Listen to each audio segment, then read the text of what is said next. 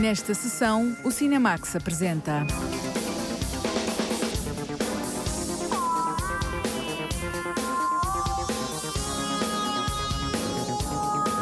Os mortos não morrem. Jim Jarmusch e uma ideia de holocausto, os zombies como metáfora do tempo em que vivemos.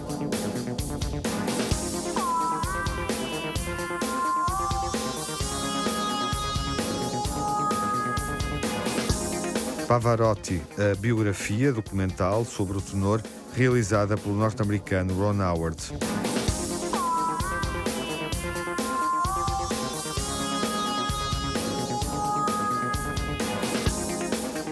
A memória dedicada ao cinema de Jim Jarmusch, autor de uma obra singular.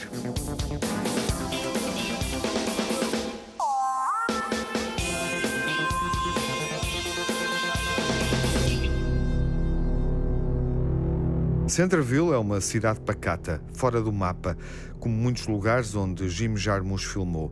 É lá que acontece o Holocausto imaginado em Os Mortos Não Morrem, o mais recente filme do cineasta norte-americano e que abriu a edição deste ano do Festival de Cinema de Cannes.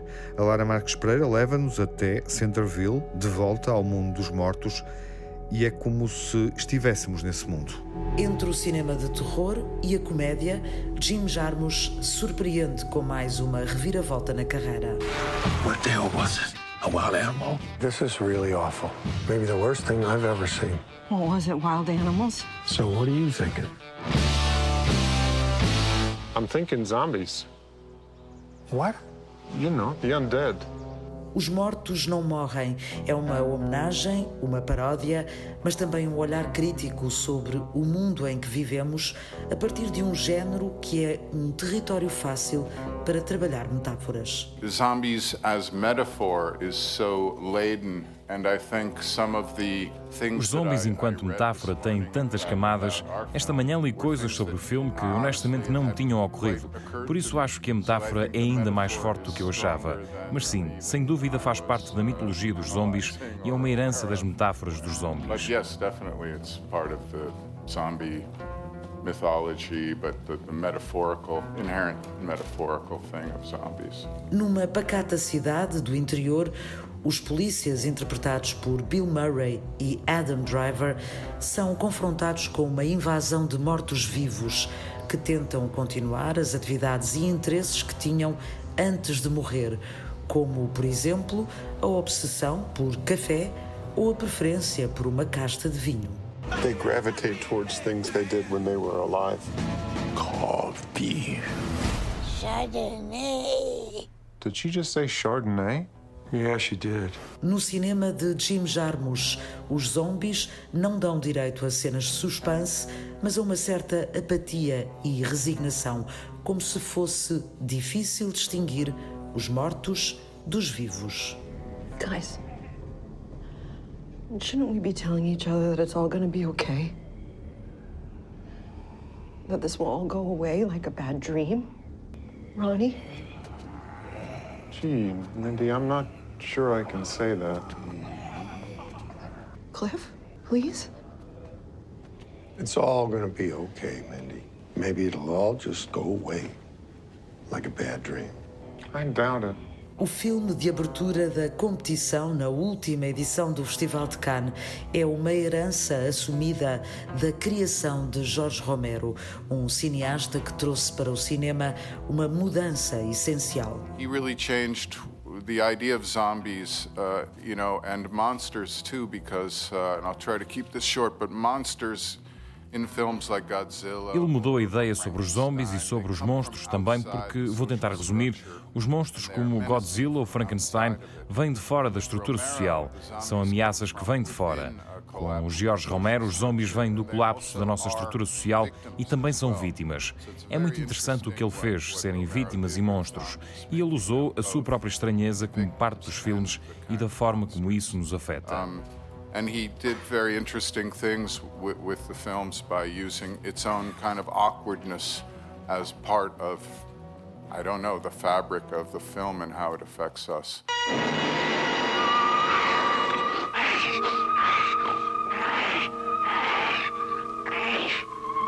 Night of the living dead. the dead who live on living flesh. The dead whose haunted souls hunt the living.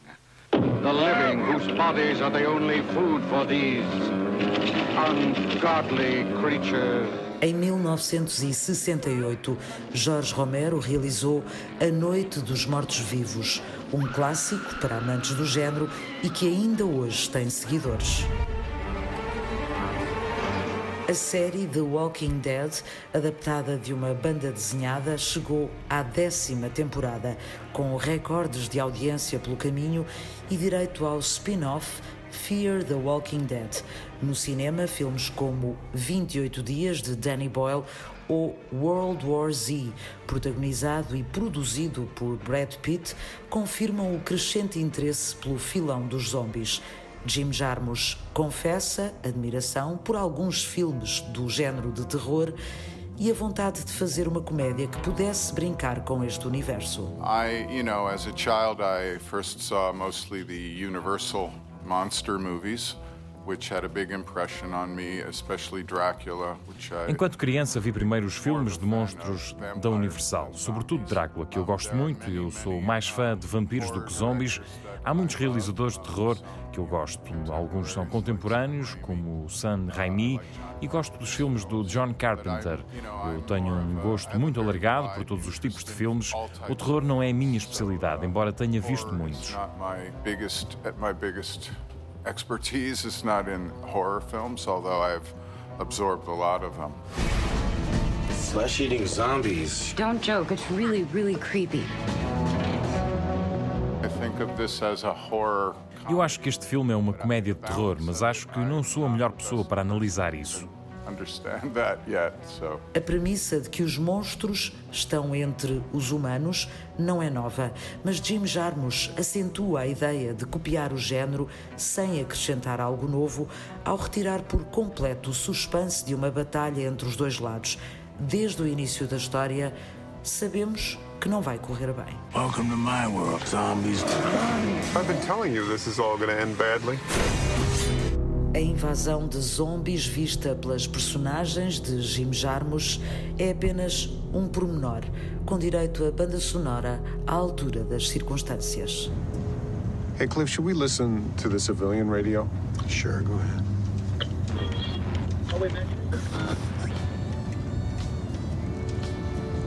Oh, the dead don't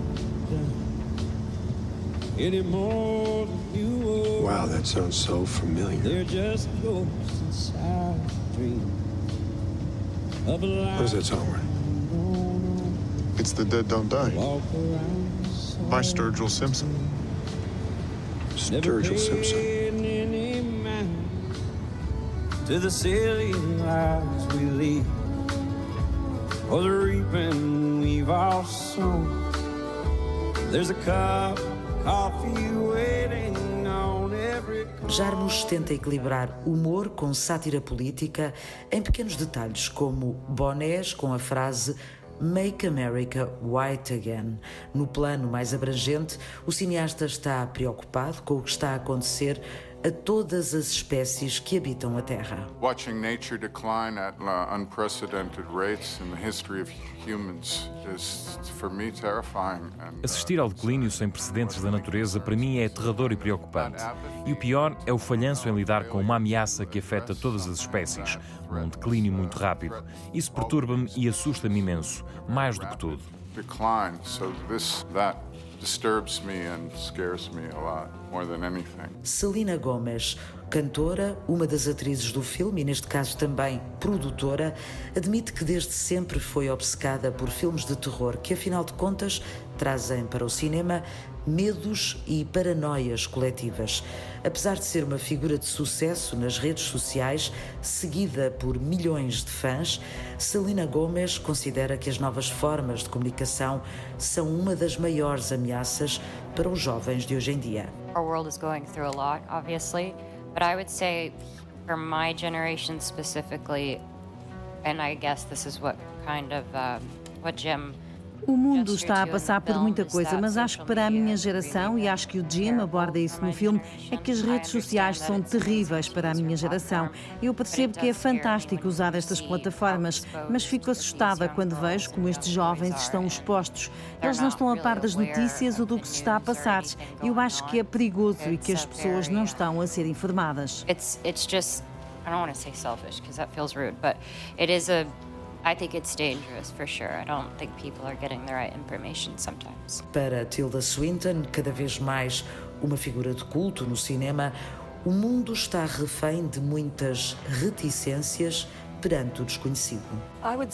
Eu diria que o pior são as dúvidas e a dificuldade que as pessoas têm em mudar a forma como veem as coisas. Um mundo atormentado pelo diferente mergulhado no imediato, incapaz de travar o que o ameaça. É este o universo temático que se esconde atrás dos zombies de Jim Jarmusch.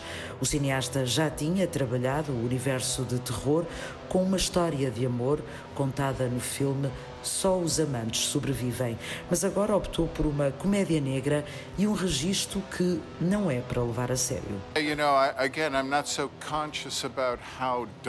Mais uma vez, eu não sou muito consciente do quanto o filme é negro. Claro que é, mas eu tentei equilibrar esse lado com o humor. and uh, this kind of darkness. I'm quite confident of my ability to defend myself against the undead. I can see that.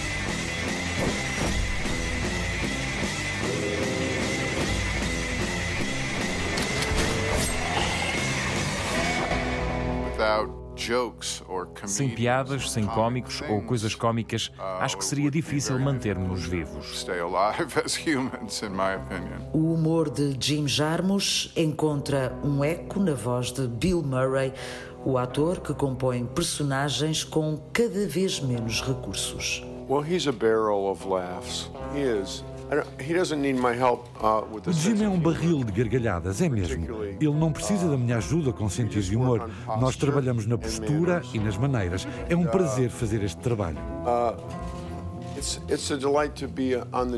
Bill Murray, Adam Driver, Chloe Sevigny, Iggy Pop, Tom Waits. Tilda Swinton, Steve Buscemi, Danny Glover, Sarah Driver, Rosie Perez ou Selena Gomez compõem o elenco que maravilhou o público ainda antes do filme ser apresentado. Prova de que Jim Jarmusch é cada vez mais um cineasta de culto, capaz de interessar as estrelas e fazer avançar projetos fora do comum, com entrada direta para a galeria de obras de exceção. Ouvimos o realizador Jim Jarmusch no Festival de Cannes. Olá, João Lopes. Olá, Tiago. Este filme suscitou enormes expectativas, mas não é um dos melhores filmes de Jim Jarmusch. Foi um filme aguardado com grande expectativa no recente Festival de Cannes e tanto mais quanto a organização lhe deu honras de abertura oficial. E, enfim, há que acrescentar que, com surpresa da maior parte das pessoas, nas quais eh, me incluo, ficámos quase todos com um efeito de desilusão algo desconcertante. Enfim, Jim Jarmusch eh, confirma que tem uma tendência, uma capacidade muito especial para revisitar géneros da tradição clássica, desta vez eh, o filme de zombies, criando um efeito de distanciação e ironia que é contagiante. O problema não é esse. Acontece também que Jarmusch parece ter feito o seu filme com alguma indiferença e, por mais que isto seja abusivo, parece com alguma preguiça e temos a sensação que, a partir de certo momento, a premissa inicial, isto é, o ataque de zombies a uma pequena cidade americana se transforma apenas num pretexto para uma coleção de pequenas anedotas. É certo que entre essas anedotas temos, por exemplo, um incrível Iggy Pop a fazer de zombie que tem um vício, esse vício é a cafeína, mas tanto não basta para sustentar um filme, pelo menos com a dimensão de facto elaborada de outros momentos da filmografia de Jarmusch, como Ghost Dog ou Só os Amantes Sobrevivem. Enfim, fica este travo amargo de desilusão, esperando que Jarmusch reorganize as suas forças e nos traga um próximo filme mais interessante, não necessariamente sobre zombies. É um filme de autor, um filme autorreferencial que entra no território dos zombies, nunca se levando muito a sério, nem como filme de terror, nem como comédia. Dead Don't Die Os Mortos Não Morrem, um filme de género de Jim Jarmusch, com Bill Murray, Adam Driver, Tilda Swinton e as estrelas da música Selena Gomez e Iggy Pop.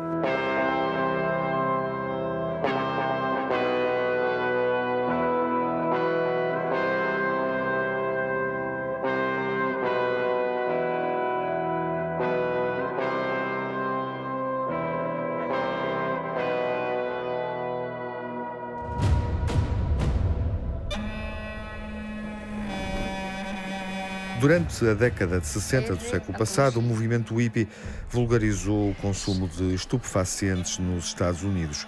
Foi uma oportunidade de negócio aproveitada na década seguinte por muitos investidores norte-americanos que promoveram a plantação de marihuana na Colômbia.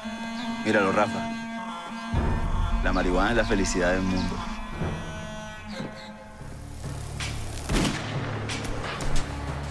Kamu lo es papai.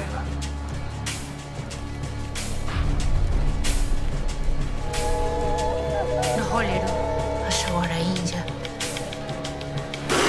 Tarapoha ni suchiku. Putuha o kasara akamakai rewana kasachibi.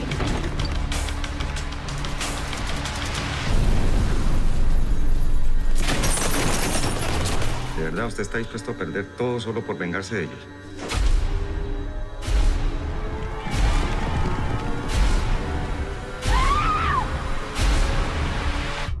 Pássaros de Verão é um filme que associa estes dois momentos, a cultura hippie e a produção de droga na Colômbia. É um drama de Ciro Guerra baseado em factos verdadeiros. Continuamos a descobrir a obra do colombiano Ciro Guerra, agora através de um filme que, por assim dizer, nos mostra os bastidores de uma situação que já vimos retratada com frequência na produção dos Estados Unidos da América. Ou seja, estamos nos anos 60, 70, numa altura em que a Colômbia se foi transformando num país exportador de diversas drogas, sobretudo, precisamente, para os Estados Unidos. Ora, desta vez não vemos os efeitos dessa droga nos circuitos dos Estados Unidos, mas sim aquilo que aconteceu no interior da própria Colômbia. E no modo como o desenvolvimento desse comércio criou vários clãs que, a certa altura, entraram em guerra, literalmente, com armas de fogo. É um filme, sobretudo, muito subtil e eu diria muito metódico na maneira como vai mostrando a transformação de modos de vida tradicionais, enraizados em valores primitivos e a pouco e pouco transfigurados em clãs de extrema violência. Acima de tudo, importa sublinhar que é mesmo verdade que há toda uma tendência realista, transversal a muito cinema contemporâneo, incluindo este que nos chega da Colômbia. Através deste filme percebemos como uma tribo tradicional foi atraída para a rede do narcotráfico. Os costumes e as tradições foram assim destruídos pelo dinheiro fácil.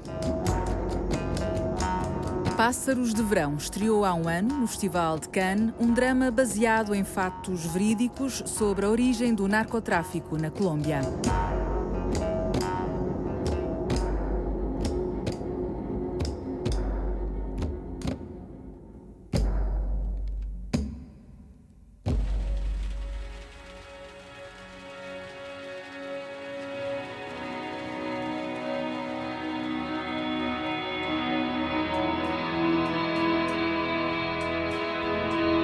O italiano Luciano Pavarotti impôs-se como figura imponente, com um sorriso cativante e uma voz excepcional. O tenor cativou a partir dos palcos, formou duetos com imensos artistas populares.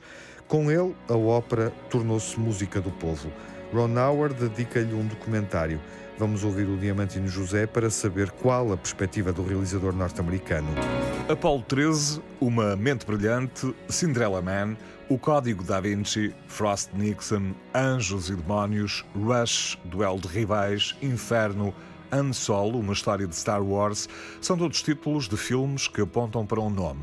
Ron Howard, o realizador norte-americano, desde 2013 que se tem dedicado essencialmente a documentários, quer para cinema, quer para televisão.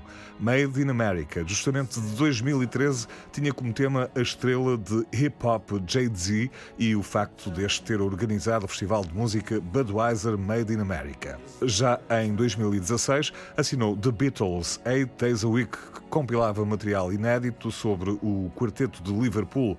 Mais recentemente, Howard utilizou uma forma muito semelhante para construir um documentário sobre o já desaparecido tenor italiano Luciano Pavarotti. Esta é a mesma equipa com que trabalhei em The Beatles, Eight Days a Week. Portanto, há uma espécie de química quando trabalhamos juntos.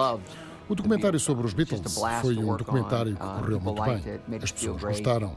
Isso encorajou-nos para continuar a fazer filmes do género. Começamos imediatamente a procurar outras histórias. Entretanto, o Nigel Sinclair veio ter comigo e disse-me: Acho que quer a família, quer a companhia discográfica de Pavarotti estão receptivas a um documentário sobre o tenor. O que achas? Respondi-lhe que não conhecia muito bem o trabalho de Pavarotti. Ora, isso, parecendo que não, ajudou imenso no resultado final. O trabalho de pesquisa foi exaustivo até que chegamos à conclusão que tínhamos ali material que poderia mesmo resultar em termos cinematográficos. Queríamos contar a sua história de vida e mostrar o lado artístico. My father was a tenor. You always do what your father is doing, so I'm a little tenor. My mother says, my son sing with a beautiful voice. I said, Mama, you say that because you are my mother. No, because I don't say that when I hear your father.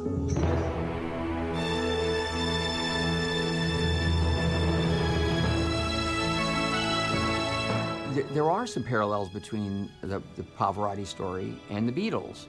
Um, Há algum paralelismo entre este filme e o dos Beatles. Ninguém imaginava que os Beatles viessem a tornar-se naquilo que conhecemos.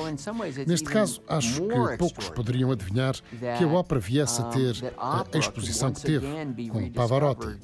O homem era uma força da natureza e quando se juntou a Plácido Domingo e José Carreras, criando aquilo que ficou conhecido como os Três Tenores, foi a explosão total. O espírito colegial destes três homens tornou as interpretações tão poderosas que, tal como os Beatles, ficaram famosas mundialmente. Por vezes é difícil reconhecer este paralelismo, mas ele existiu de facto. Just infused that music with such power that they, like the Beatles, kind of became the biggest act para fazer este documentário, Ron Howard fez mais de 50 entrevistas, desde os familiares até aos artistas ou alguns deles que trabalharam com Pavarotti. Por exemplo, Plácido Domingo, José Carreras ou Bono, entre muitos outros. I really don't think we would have done não teria sido possível fazer o filme sem a colaboração da família. Depressa compreenderam que havia o perigo de voltarem a passar por momentos de dor, mas mesmo assim deram-nos entrevistas, partilharam uh, vídeos e fotografias que nunca tinham sido tornados públicos. Algum material era sobre espetáculos, mas na sua maioria eram registros pessoais que testemunhavam uh, como era viver com Luciano Pavarotti, como era o dia a dia da família. Admito que foi esse material que deu mais força à uh, realização do documentário e dessa forma permitir que os espectadores tivessem acesso a material mais íntimo de Pavarotti. To, to make the movie, to share that, to, to allow a Pavarotti story to be that relatable and that personal to so many audience members. Can you be sure you'll hit the note? No, that is the beauty of my profession.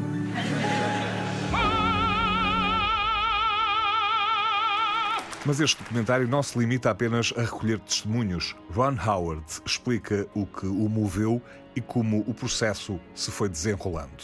The research, of course, begins with seeing a lot of footage, and, uh, and there is a lot. Uh, and you, what I, as a director, immediately saw was a pesquisa começou por vermos muito material vídeo e eu, com os meus olhos de realizador, encontrei imediatamente cenas fantásticas. Havia muitas cenas que focavam a cara de Pavarotti e isso para mim é fundamental. Por outro lado, arranjei as letras das canções e das áreas para uh, perceber o drama que elas continham. Decidimos então tentar encontrar vídeos de espetáculos em que ele interpretava temas que se identificavam com o que Pavarotti vivia na realidade.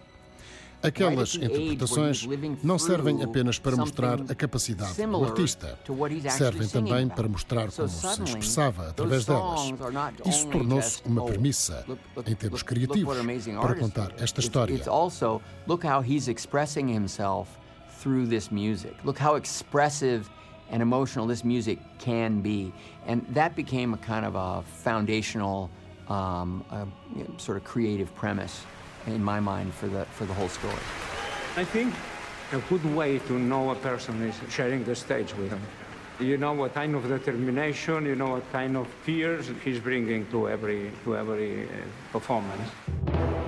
Creativity, artistry. A criatividade e a capacidade artística a este nível não são coisas que possam ser fabricadas. As pessoas comprometem-se com determinada forma de arte, expressando-se através dela, e de vez em quando surgem fenómenos deste tipo. Pavarotti era realmente um desses fenómenos. Uh, Hello, I'm Mr. Pavarotti. You have Luciano Pavarotti, the greatest singer on earth maybe who ever existed, calling you at home to try and get us to write a song. He called Bono for ages. He became friend of the housekeeper of Bono because she was Italian. To me, the most inspiring aspect of, of, um, of his story. Para mim, o aspecto mais inspirador desta história foi a alegria que ele tinha de viver. Era um homem de grandes apetites, adorava o romance a comida, a sua arte, cavalos, filantropia, as suas crianças. E poderia continuar, mas basta dizer que Pavarotti sentiu-se realizado, sobretudo, por ter a possibilidade de oferecer. He got so much out of giving. Do you think that your huggable extra inches helps to produce that beautiful resonance? I think so. Recorde-se que Luciano Pavarotti nasceu a 12 de outubro de 1935 em Modena, Itália. Foi professor, acabando por enverdar pelo canto em 1961. A Boêmia, de Puccini, trouxe-lhe reconhecimento imediato e abriu-lhe as portas para uma carreira de tenor. Mas o seu talento e versatilidade eram de tal forma grandes que não hesitou em colaborar com artistas como Andrea Bocelli, Frank Sinatra, Anastasia, Zucchero, Eros Ramazzotti, James Brown, Ricky Martin, Simon Le Bon, Laura Pausini, Dolores O'Riordan, Elton John, Spice Girls, Brian Adams, Queen, Mariah Carey, Celine Dion, John Bon Jovi, The Course, U2, Roberto Carlos, Mercedes Souza ou Montserrat Caballé. Em maio de 2004, resolveu fazer uma digressão mundial de despedida, interrompida em julho de 2006 devido a problemas de saúde que viriam a ditar o seu destino. Pavarotti acabou por morrer no dia 6 de setembro de 2007, com 71 anos, devido a um cancro no pâncreas. Luciano Pavarotti, a estrela da ópera num filme documental realizado por Ron Howard, que já tinha documentado uma turnê dos Beatles é uma nova incursão no universo da música popular. Há cerca de três anos, o cineasta americano Ron Howard surpreendeu-nos de forma fulgurante, podemos dizer, com um documentário. Chamava-se Eight Days a Week e era uma evocação dos Beatles muito para além dos seus uh, sucessos, dando-nos um retrato, no fundo, intimista dos quatro de Liverpool. Num certo sentido, ele aplica o mesmo dispositivo agora para filmar, ou melhor, recordar Luciano Pavarotti. E, de facto, o seu Pavarotti consegue a proeza de ser uma evocação, uma celebração do canto do tenor italiano que ao mesmo tempo possui uma dimensão profundamente intimista, aliás, enraizada em documentos, a maior parte deles inéditos, que, em alguns casos, provém até de arquivos familiares. O trabalho deste Pavarotti é tanto mais interessante quanto confirma, de forma exuberante, que há toda uma tendência do documentarismo moderno que se tem mostrado capaz de revisitar e de algum modo descobrir figuras que, embora fazendo parte do imaginário popular, de facto são muito pouco conhecidas nas suas singularidades emocionais e de pensamento. Enfim, estamos perante uma descoberta, uma redescoberta de uma personalidade fascinante e também um encontro, um reencontro com grandes músicas. Luciano Pavarotti cativou plateias em todo o mundo, tornando a ópera acessível para muitas pessoas. Nessun dorma, ninguém durma. O último ato da ópera Turandot de Giacomo Puccini é uma das áreas mais populares na voz de Pavarotti.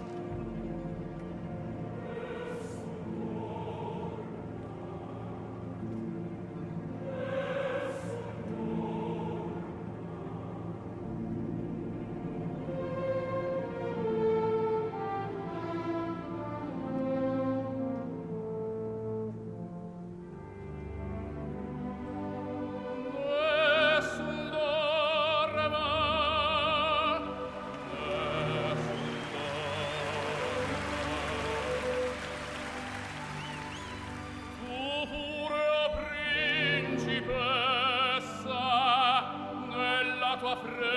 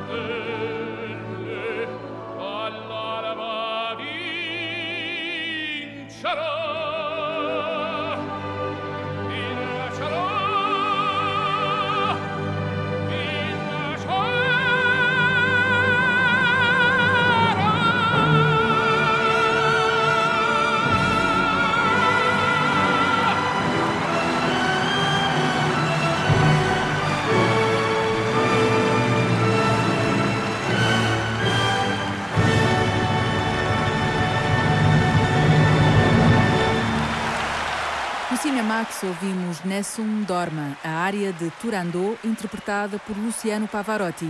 O tenor italiano é biografado num documentário realizado por Ron Howard. Os Mortos de Jim Jarmusch convocam várias memórias de filmes passados do cineasta independente norte-americano. As figuras erráticas, personagens que procuram um destino ou rejeitam a norma social e diversas memórias musicais. A relação entre o cinema e a música é profunda nas histórias que Jarmus conta. como vamos escutar na memória dedicada ao cineasta. Os Mortos Não Morrem é um filme em que Jim Jarmusch brinca com a tradição cinematográfica dos zombies. Já ouvimos a fazer paródias sobre westerns, thrillers e até comédias mais ou menos românticas. Ou seja, ele gosta realmente de abordar as narrativas clássicas através de uma ironia que pode ser muito cáustica. Em tudo isso, permanece um gosto muito especial e, à sua maneira, muito militante pela música. Entenda-se, pelo rock and roll e, em particular, pelo rhythm and blues. I put a spell on you.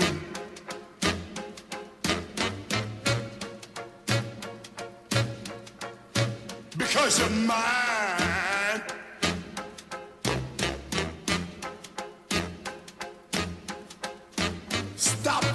Things you do.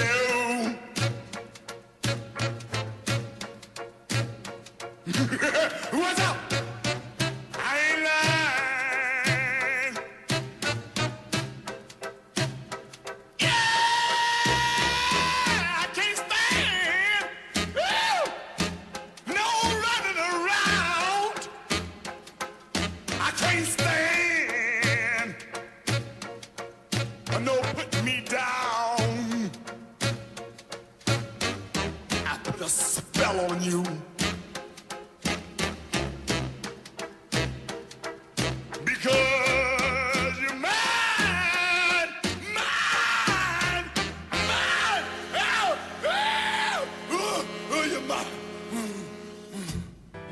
Put a Spell on You é um registro do lendário Screaming Jay Hawkins, com data de 1956, utilizado por Jarmusch em 1984 no filme que o transformou em símbolo universal do cinema independente americano.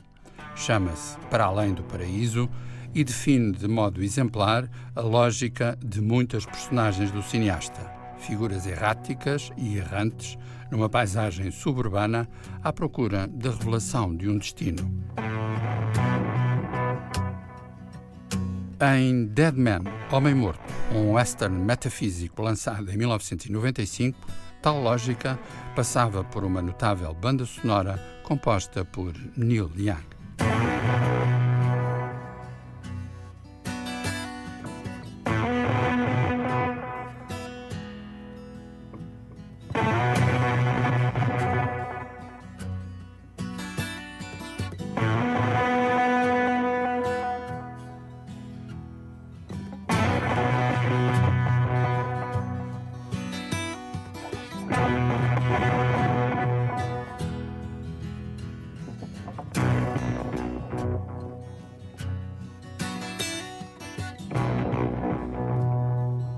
A relação de Jarmusch com a música é obviamente nostálgica, mas não se trata de uma nostalgia banalmente contemplativa, ou auditiva, se quiserem.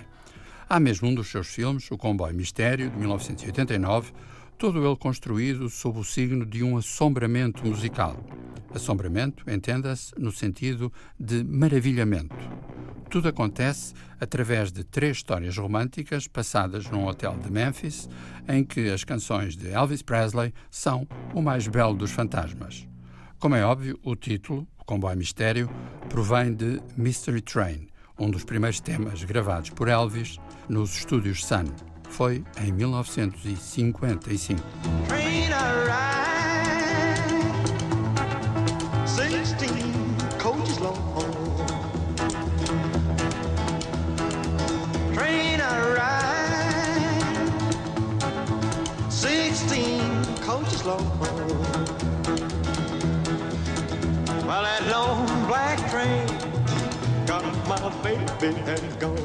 Como todos os criadores metódicos e, mais do que isso, obsessivos, Jarmusch desenvolve a sua obra como uma espécie de bloco-notas em que reaparecem regularmente os mesmos temas: a fragilidade dos laços humanos, a fronteira instável entre fidelidade e traição, a coexistência de comédia e tragédia.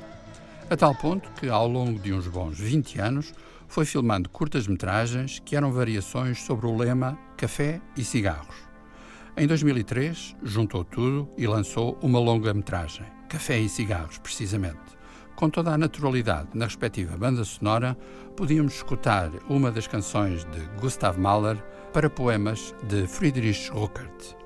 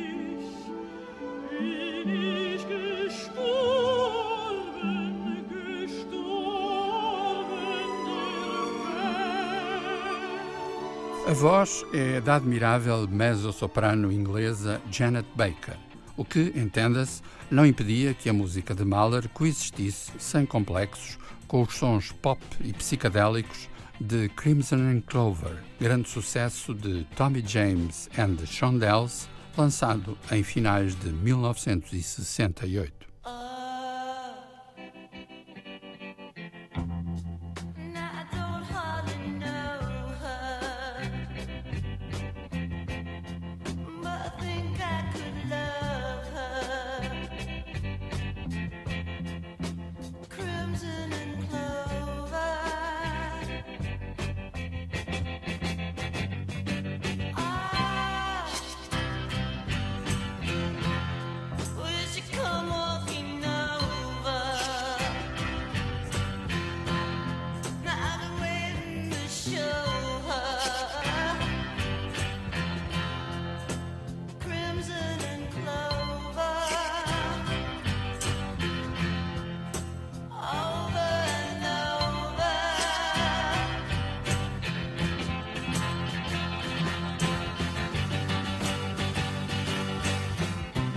Enfim, importa não esquecer que o amor de Jim Jarmusch pela música se exprime também pelas canções que ele, de alguma maneira, ajuda a criar para os seus próprios filmes.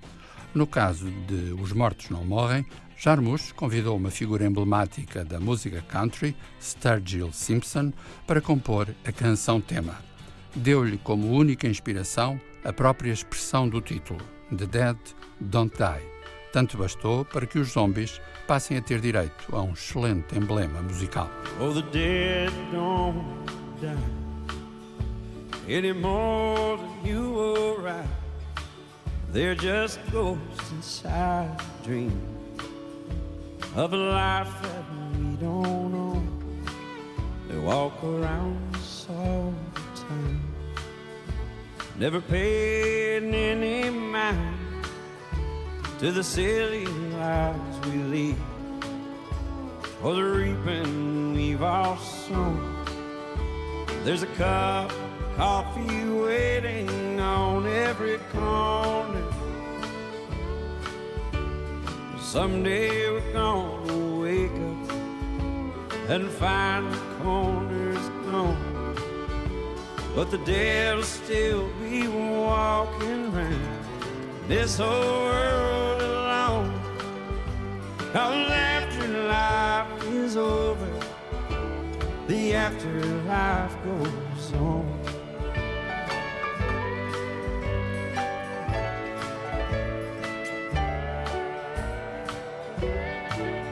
There'll be old friends walking around in a somewhat familiar town that you saw once when you looked up from your phone. Nobody bothers saying hi And you can save all your goodbyes. Stop trying to pretend that we're all not at home. And the streets look so empty in the morning. There'll be no one out at night for the lights down on. But the dead'll still be walking around, this whole world is long. Our afterlife is over, the afterlife goes on. Hearts break with loved ones journey on. At the thought they're now forever they're all still around us all the time. Oh, Gone but not forgotten, just memories left behind.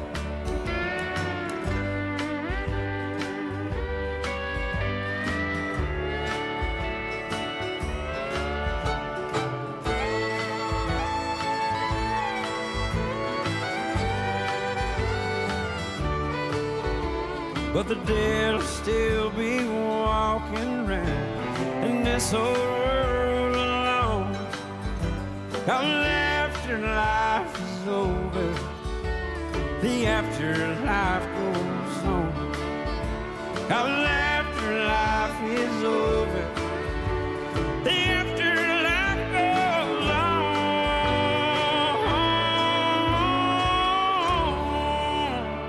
memória final da sessão é dedicada ao cinema de Jim Jarmusch, assinalando a estreia do filme Os Mortos Não Morrem.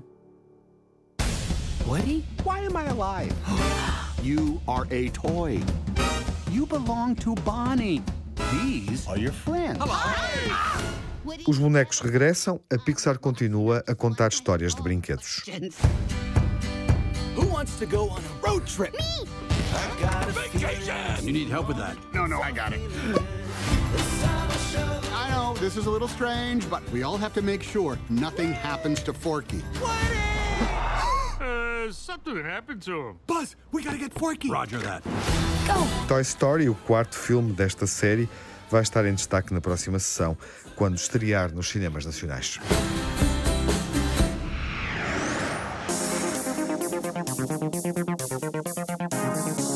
Cinemax correm os créditos finais. Edição e coordenação de Tiago Alves. Dossiês e reportagem de Diamantino José e Lara Marques Pereira.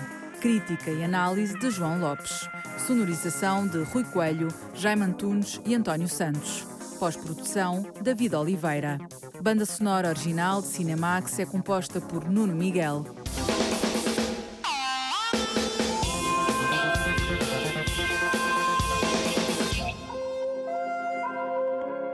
Cinemax é um canal de cinema em português, com sessões de curtas-metragens na RTP2. Toda a atualidade na página digital rtp.pt/cinemax e também nas redes sociais. Torne-se fã no Facebook e siga-nos no Twitter.